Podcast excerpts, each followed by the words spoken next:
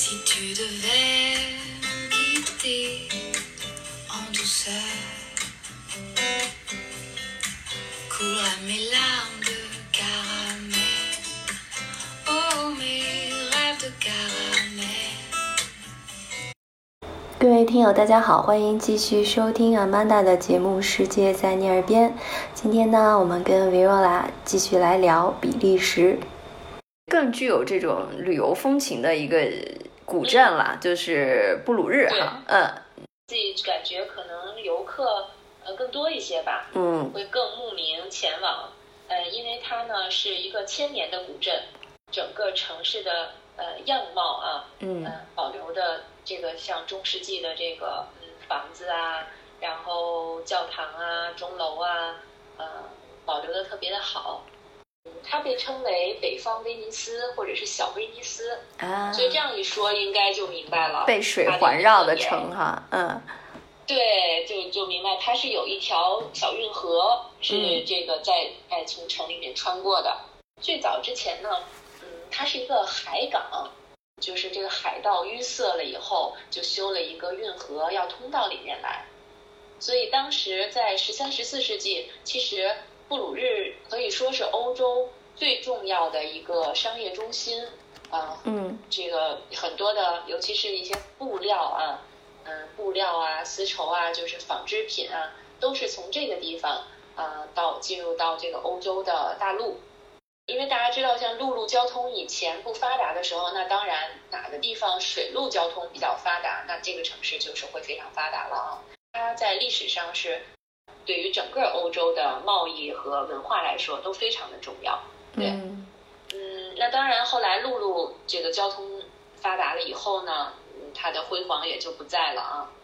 嗯，但是现在就是呃很美的一座古城嘛，所以大家都非常去非常想去观光，去体验一下。呃嗯坐着船，呃绕一圈儿，或者是坐着马车啊，大石头的这个嗯路面啊，而且我印象中驾车的这个马车夫啊是美女，所以像你这么一聊呢，这个古镇它当年也曾经繁华过啊，如今是洗尽铅华，就是你去了，更多的能体会的是那种小桥流水的这个宁静。那我印象中呢，就是在橱窗也看到好多，就我们那天聊这种白色钩针的啊蕾丝啊嗯什么的，就像你刚才讲到，可能。呃，因为它当年是布料的这种贸易盛行呀、对对，然后这个还是可见一斑的，然后这个也应该是比利时的一个比较传统的手工艺了，嗯。我当时就老想起咱家就以前妈什么的放的那个沙发 那个扶手 罩儿，对对，就是那类铺沙发上的、铺桌子上的，嗯嗯，然后还有那个给小婴儿呃戴的什么小帽子啊、小衣服啊，也都有。这好像又找到了一种中中西方之间的 connection 哈衔接感。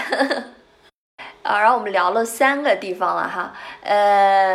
然后再说一个，就是除了这个小鱼脸是比利时的一个标志哈，可能还有一个大家都听过，哎，不知道是不是大家都知道它来自于比利时，就是这个小时候看的《丁丁历险记》。这个丁丁这个形象啊，就就其实他就是一个比利时的这个画家吧，或者作家创作的啊。我记得你跟我说，呃，有这样一个博物馆，对不对？对对对，在布鲁塞尔有一条小街里面就挺不起眼的啊，嗯就是有这个对丁丁的博物馆，应该说是所有关于钉钉的东西都会在里边儿，应该也有几百年历史的一个老建筑里面。这个作家是比利时的漫画家嘛，嗯，笔名叫埃尔热，所以嗯他这里边就是关于钉钉的一切，包括说那些草稿啊，然后包括埃尔热的这种生平啊，呃，都会在里边。当然也有一些衍生品啊，就文化衍、文化衍生品了，嗯对。我看这个漫画比较少哈，但是我记得大家应该比较知道的就是它有一集叫《蓝莲花》嘛，好像是讲到跟中国有关的故事。我在网上还读到了一则轶事吧，就是说，其实，在那个时候，呃，这个作家他有一个很好的朋友，就是一个中国人，在那边当时我忘了是读书还是工作，他们是很好的朋友，但后来。呃，抗战的时候还是什么时候，他这个中国朋友就回到中国了，所以他画这一集的时候，也是表达了对好朋友的一种想念或者是一种致意吧。对，也是这个丁丁背后的一个小小故事。《丁丁历险记》应该这个动漫很早了，好像是一九二九年吧，呃，而且在世界各地都很受欢迎。对，所以如果真的是这个《丁丁历险记》的漫画迷的话啊，如果去了这一站，肯定是不可错过的。哎，那我们聊了这些，呃，玩的、逛的哈，就是到一个地方不可或缺的，就是得聊聊吃。吃，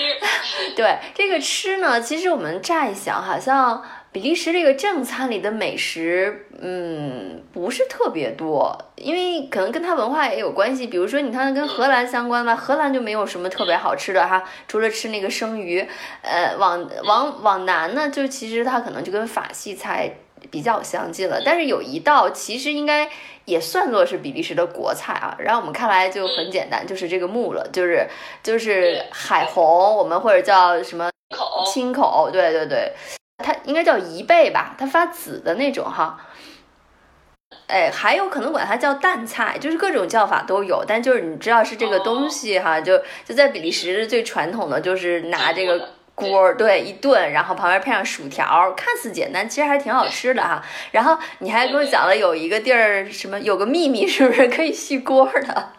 啊，对对对，嗯这个，呃，所以我觉得就是我们家人也挺幸运的，因为我们很嗯。爱吃海鲜，嗯。爱吃这个，呃，对，就是在那边叫木了嘛，叫法语里叫木了哈，嗯。然后，呃，英文里应该叫 mussel 吧。这道国菜真的很大众，嗯，一点儿也不贵。呃，对我上次跟你聊过啊，就是在嗯。那个布鲁塞尔的一个嗯家乐福大超市里边，嗯。超市这个一层也有很多小餐厅啊，卖这个海虹一锅，呃嗯。那基本上可能也就两三种口味，也不会很多啊，有的就是白葡萄酒，然后有洋葱啊，有的口味可能会有一些淡奶油，有的是哎再添加一些像番茄什么的。它那一锅我记得好像大概是十一欧元吧，晚上五点以后就免费续锅，无限量啊，啊，就大家对，其实就是不限量的续锅，一个人也吃不了那么多。嗯，高蛋白呀、这是。对，最爱吃这个的，饭量也比较大的男士，嗯那也就两锅吧，薯条给续吗？薯条不能续了。然后这个正餐呢，它可能没有什么特别亮眼的了哈。但是再说到这个喝的和这个甜品的巧克力，哎，这比利时人又拿得出手了，对吧？就比利时巧克力虽然我们我们可能就只知道一个哥迪凡啊，就是他他给大家的印象，一个是比较贵、比较高端哈，然后还有背后有一个传说啦，那个夫人就叫高迪吧，对对对对，说传说中有这么一位夫人哈，对，然后当时也是为了什么解救，呃，全程就接受了一个赌约吧，就裸着就在全程走一遍，然后骑在马上。大家因为知道，就是他是为了全程人，所以他骑着马走遍全程的时候，应该是所有人都把这个窗户关上了，就是呃，保持了一种尊重，呃，就没有人去看。说到这个巧克力品牌呢，就大家传到中国，第一觉得它比较贵、比较高端哈，经常作为一个礼物。那还有一个就是说它有点偏甜。除了这个，其实我知道比利时巧克力。呃，代表作不止于此哈。那次你也跟我分享了，还有一些很日常的呀、或者是比利时人本地人很受欢迎的品牌哈。确实，我自己的感觉啊，就是比利时的巧克力真的很好吃。高迪瓦在当地也是算高档的巧克力品牌。那我自己就是还接触到，比如说有一个是非常高端的一个巧克力的品牌，在全世界其实有好多的店，它是它的名字是用这个创始人的名字自己命名的，叫皮埃尔和马格利尼。九五年的世界烘焙师大赛的冠军，就做巧克力那个，当时得到了这个冠军。哦然后呢，他就创立了这个品牌。那么从九五年之后创立这个品牌，现在有人说它是巧克力品牌当中的路易威登啊。他用的这个 cocoa 这个原料呢，也都是非常上等的。他到非洲啊、南美啊去选，多还是手工做出来的巧克力，味道很纯，然后很有这个特色。嗯然后另外我还想说一个品牌，是我也是经常吃也会买到的，并且去他们家那个工厂店去几次啊，嗯就是在布鲁塞尔开车可能也要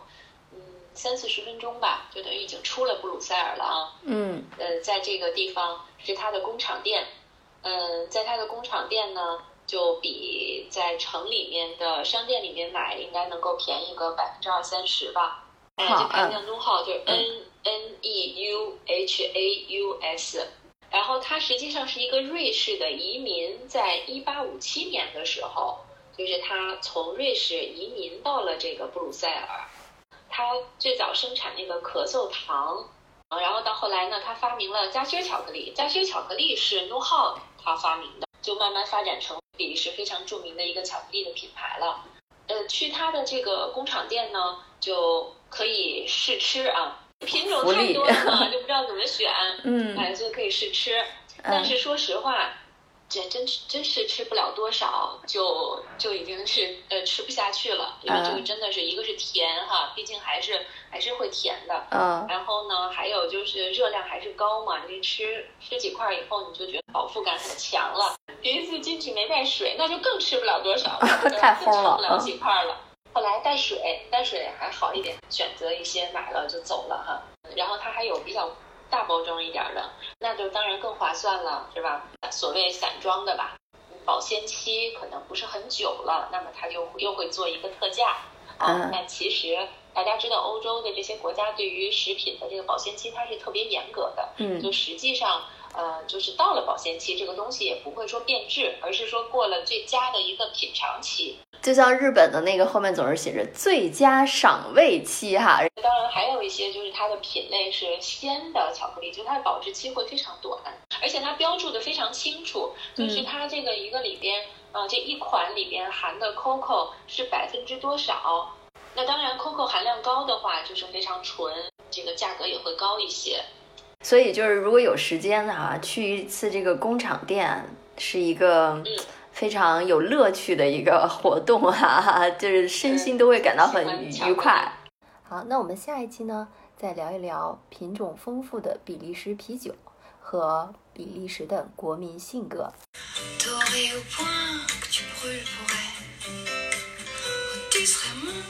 mystère glacé, eau à croquer, à réchauffer.